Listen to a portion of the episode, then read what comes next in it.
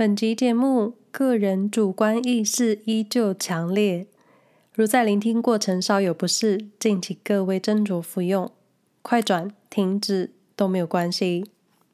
我是 Angeline，一个八辈子都没想到会搬来瑞士定居的人。进入瑞士生活没有攻略这个 Podcast 节目，开始观察存在我心中瑞士的另一个面向，也因此想借由节目跟大家分享。生活在这个中欧小国的各种感受，可能一部分会蛮主观的，但也没有关系，因为生活是一种冷暖自知的主观体验。就希望各位每次听完分享的内容，会有自己的另一个感受。对于任何事情，千万不要只从一个角度去思考。但如果内容陈述有误，欢迎提点我修正，我会非常感激。我记得几年前第一次在瑞士，应该说苏黎世看到街友的时候，我蛮惊讶的，因为对于瑞士的印象就是很有钱，一个有钱的国家怎么会有街友呢？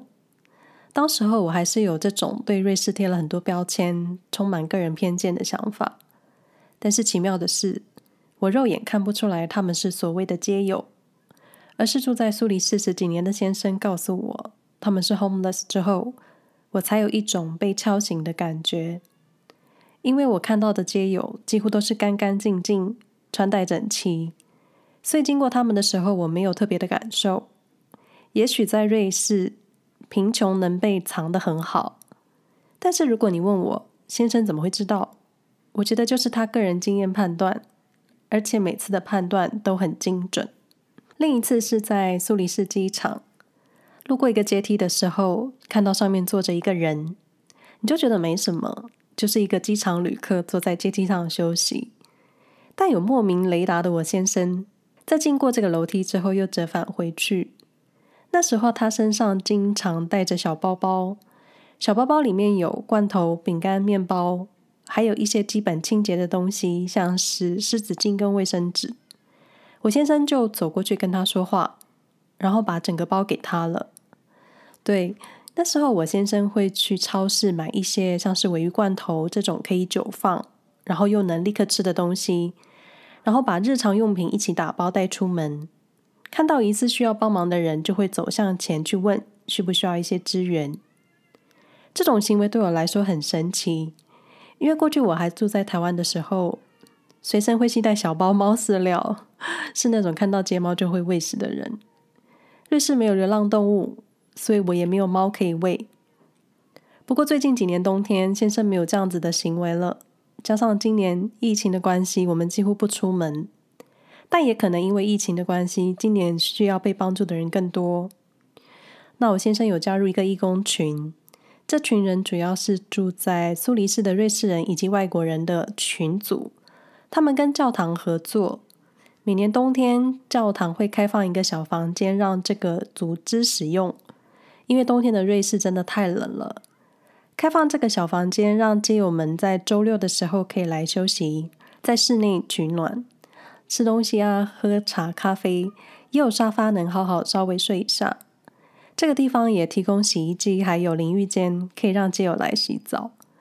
这个义工群已经有好几年了，每年都会有一个新的统筹，类似总招或者说领导人，告诉大家今年会需要更新什么设备。或者有什么物资是比较缺乏的，那最需要的物资一直都是最重要的食物，再来就是避寒衣物。那小房间里有电脑，可以让大家上网，这些跟生活有关的基本需求都能在这个小房间里实践。我先生负责电脑设备，他的公司定期会淘汰旧规格的电脑、萤幕啊、键盘、滑鼠的。如果这个小房间有需要，他就会跟公司申请。提供给小房间使用，加上因为他是电脑专业，所以电脑软体有问题也是他负责处理。我曾经跟着他去过这个小房间几次，来这里的人呢，就是安安静静的吃东西、喝茶，偶尔看一下需要什么东西，用用电脑、玩手机，就是一个安安静静的地方，没有情绪，大家都很平等，不打扰彼此。我现在会转述一些他们的故事。有些人想要积极融入瑞士社会，一直在找工作。有些人是移民后代，也有人是来瑞士寻找家人的，也有人是受到瑞士庇护的难民。对的，瑞士有难民。瑞士各州有一定的难民接受数量，而瑞士国内对待难民的看法有好有坏。那也有些瑞士城市是直接表明反对接收难民的。离乡背景到异国，想要新的开始，想要融入新的生活，各种现实条件，冷酷又实际。生活好像很简单，却也很难。上周六，我跟先生去参加一个义工活动。当然，知道这个消息的人是他，我只是小跟班。我先生在社群媒体上关注了一些组织，他就是个心地善良的人。自己称赞自己的老公算是老王卖瓜吗？我觉得他就是一个因为从小曾经度过颠沛流离的生活，长大后成人，有多余的能力就会去想要帮助其他人的那种人。他这方面真的是很好，但我这人这方面真的就是还好，我的心没有这么大，我的爱也没有我先生这么多。如果硬要解释的话，他的爱就是属于有教无类。有多少爱就都给大家。我呢，我就是因材施教。我想对谁好才会对谁好，是那种有等级的爱。那在分享一日义工之前，想要跟大家概略说明瑞士贫穷线的标准。那我目前能找到的官方数据停留在二零一八年，所以以下会使用二零一八年来举例说明。但今年因为疫情的关系。经济状况以及各种裁员、失业，可能数字就会调整，所以我觉得各位有个大概的数字概念就好。二零一八年，瑞士有大约百分之八的家庭或者说人口算是穷人。瑞士的贫穷线在个人月收入两千两百九十三瑞士法郎，算是台币七万三、七万四左右以下，就算是贫户。如果是四口之家，父母跟两个小孩。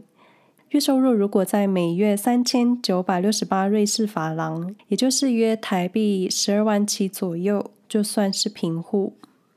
这些人多数可能是独居或者单亲家庭，只有一份收入，但需要养孩子，或者只有接受基本的义务教育，没有办法找到更好的工作，或是就业有困难的人。所谓就业有困难，可能是签证或是工作合约或其他问题。所以你有工作，不见得能摆脱贫困。就个人的贫穷线来看，月收入台币七万三、七万四，跟台湾比起来，感觉算是很多的吧。但是，但是来了，你人在瑞士，在瑞士基本开销，我第一个想到的就是健康保险。但我不确定瑞士低收入户在保险上会不会有政府的补助，但有孩子的家庭会有一点点的家庭补助。可是强制的健康保险，一个月基本一个人也要一万多块台币，所以就先去掉一部分的收入。那工作收入的所得，还有退休金的提拨，夯不啷当也去了差不多快百分之二十。房租呢也会去掉一部分，其他生活食衣住行的开销，真的需要精打细算才能好好的活。活真的有点困难，所以能维持生理机能的就是吃。食衣住行这四个字，把食放在首位，好像真的有点道理。你得先吃饱穿暖，然后有地方住就是好运。所以求温饱真的应该就是活着的基本要素了吧？那上周六十一月十四日，我跟先生一起去参加一个义工活动。这个组织叫做 Essen für Allen。Essen 在德语就是吃东西的意思。Essen für alle 直接翻译就是让所有人都能吃，让所有人都有食物吃，类似这种。我会把官网放在节目说明栏位，虽然没有英文版，但是其实很好猜。这个组织的宗旨就是希望没有人饿肚子。目前没有意外的话，Essen für alle 每周六会在苏黎世市郊的瑞士国铁员工餐厅发放食物给需要的人。领取食物的时间分成六个时段，每个时段有不同的颜色纸卡。领完纸卡之后，时间到了再回来排队。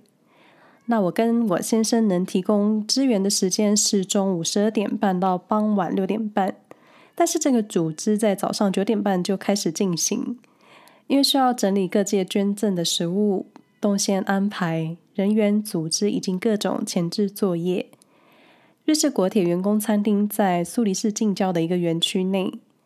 抵达苏黎世车站之后呢，还需要搭一段公车才能到目的地。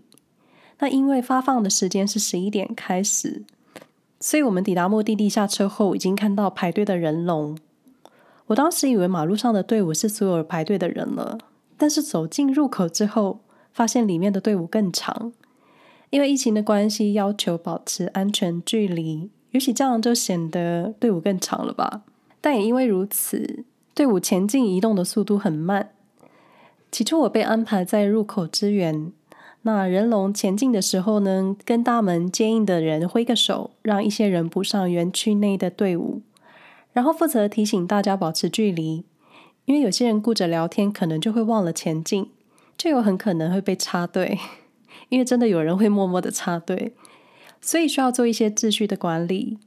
我看着排队的人，多数都是女性，也有独自前来的男子，各自拉着推车，带着空袋子，还有带着孩子们的妈妈，还有一些老人，都是外国人。嘿，那我也是外国人。我的意思是，来领食物的人清一色都是非瑞士国籍的人。其实我内心很冲击，又有点矛盾。有人不耐烦地说他等了一个小时多，也有老人家觉得站得很累。有些人就是坐着等，因为戴口罩看不出来大家的表情，但是从眼神中多少可以猜到口罩下的情绪。或许我的刻板印象太糟糕了。觉得需要食物救济的人，可能在生活方面上也蛮困难的。但是在领食物的人，外表跟衣着上，大家看起来都还过得去。或许真的人不可貌相，或者我太肤浅，或者想求一个吃饱，但也想让自己看起来很好。又或者在瑞士，贫穷或是救济这两个字，听起来就是需要被隐藏，至少在外表上看不出来。我满是疑惑。放一些从马路上进来园区的人，他们看到队伍之后，觉得天哪，又要再排队。有些人就默默去插队了，当然会被其他人抗议。这是除了食物之外，每个人在意的事情真的好不一样。年轻人就在队伍中直播或者自拍起来了，也有人默默抽起烟，不耐烦的神情，以及急着想要进场拿食物的身体表情。当然，这种个案很少，可是就很容易引起我的注意。我的内心就有很多个问号，千万个思绪在脑中奔跑，但又想要做好支援的工作。但管理队伍这件事对我来说是蛮困难的。首先，没有意外的话，我应该是全场唯一的亚洲人。再来，我没有那个气场跟气势去指挥大家，而且其实没有人会听我说话，整个就是说服力很低。所以约莫一个小时之后，我跟安排我工作的负责人说：“我待在这的用途很小，帮不上忙，我能去做点别的。”然后我就被安排发放食物，我负责的是蔬果的发放。整个领取食物的动线就是前端是面包、面条、罐头以及包装类食物的干货。我有看到咖啡豆跟胶囊咖啡。那在尾端就是生鲜蔬果跟饮料。就是人来了，负责的人直接拿食物、食品给他们。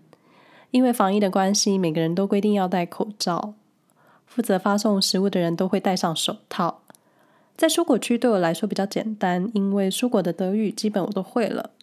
而且其实大家都想要拿所有的东西，或是都各拿一点。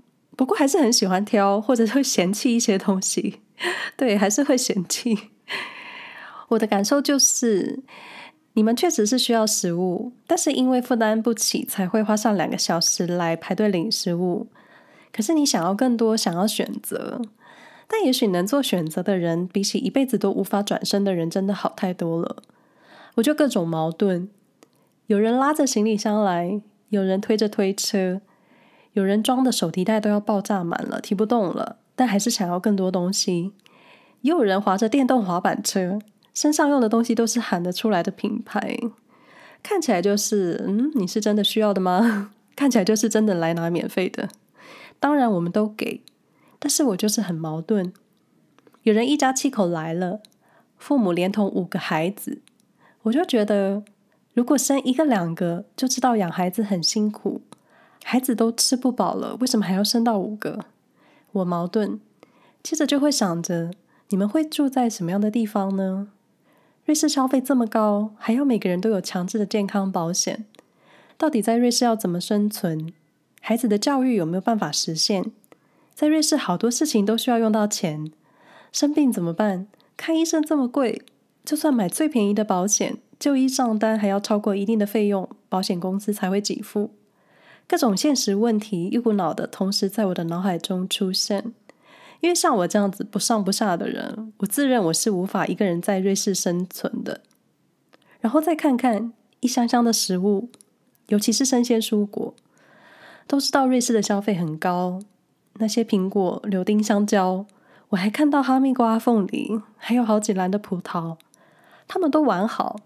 除了香蕉，有些真的已经熟透了，更别说我转身还有成箱成堆的蔬菜，红萝卜啊、茄子、生菜沙拉、大白菜等等。现实的富人如我，就是想到他们的原价。每次去超市采购，因为我跟我先生吃素，已经都没有买肉了。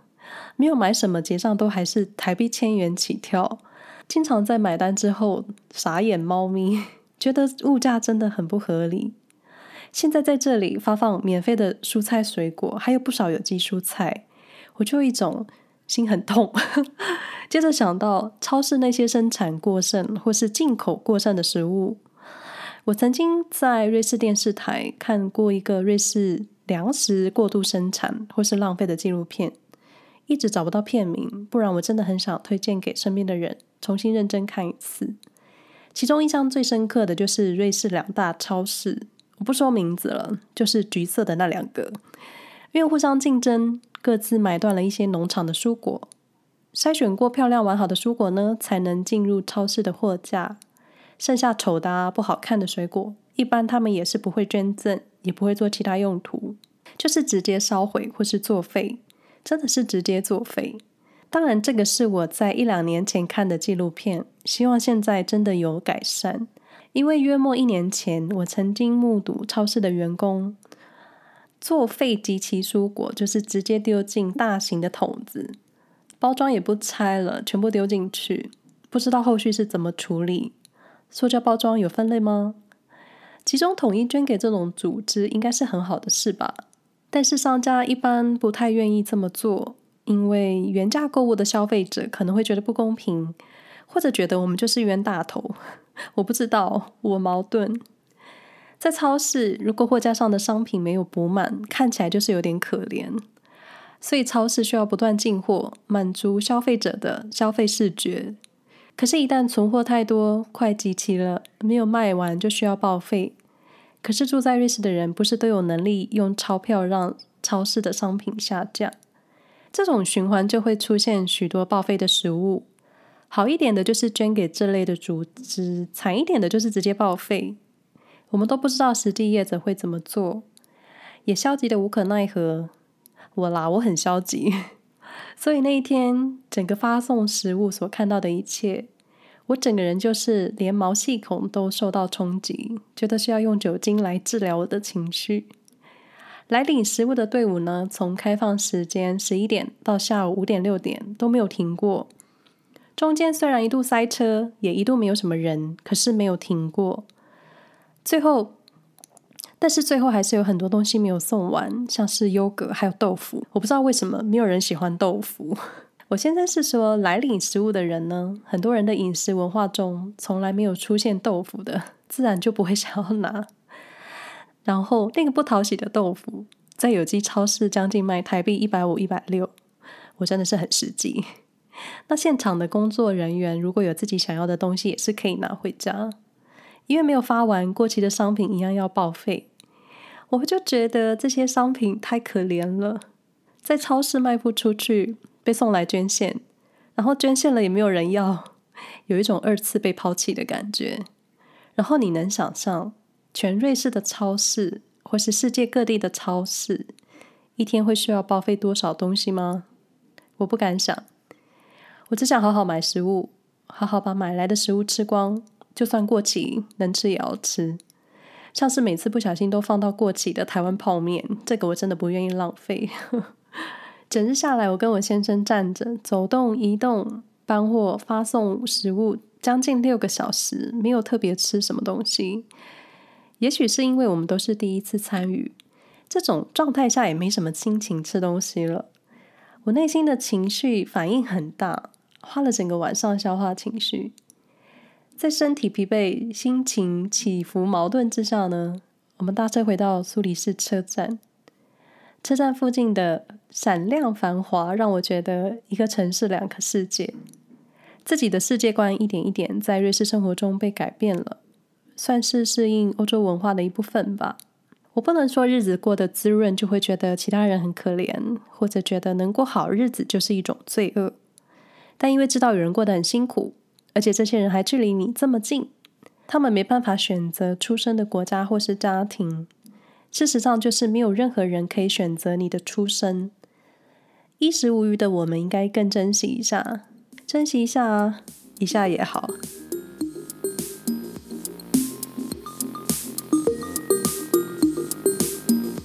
本期内容不代表住在瑞士的人的立场，提到的瑞士住民行为也不能代表所有瑞士住民。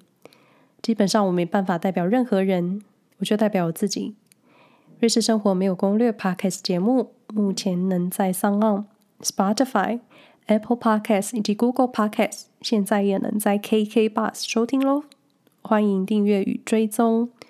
使用 Apple Podcast 收听节目的朋友，希望能获得你们的留言评价。留言告诉我你的收听体验，对我来说是一个很大的鼓励。但还是希望你们选一个自己惯用、常用的平台。怎么方便怎么来。另外，也可以在 Facebook 跟 Instagram 上搜寻安乔林，安全的安，荞麦面的荞，不是冰淇淋的淋，可以找到我的粉丝专业跟 Instagram。